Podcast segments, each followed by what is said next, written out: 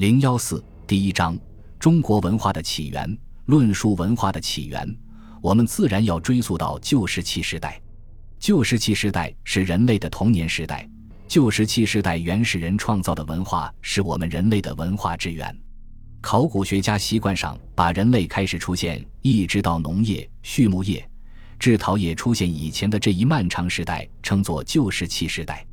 就世界范围来讲，旧石器时代始于二百多万年前，止于一万年前，占迄今为止的人类历史总长的百分之九十九点八以上。旧石器时代的人类所创造的文化就叫做旧石器文化。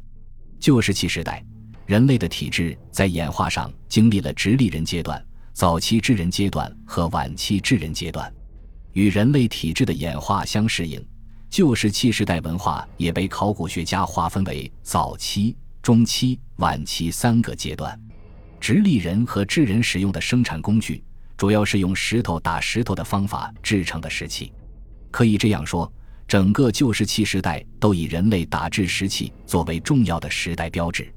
旧石器文化在世界范围内分布非常广泛，由于地域及时代的不同，文化面貌存在着相当大的差异。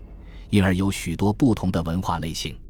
中国境内的旧石器文化非常丰富，并且自成系统。下面我们依据考古学家的分析方法，对中国境内旧石器时代直立人、早期智人和晚期智人创造的文化做一概述。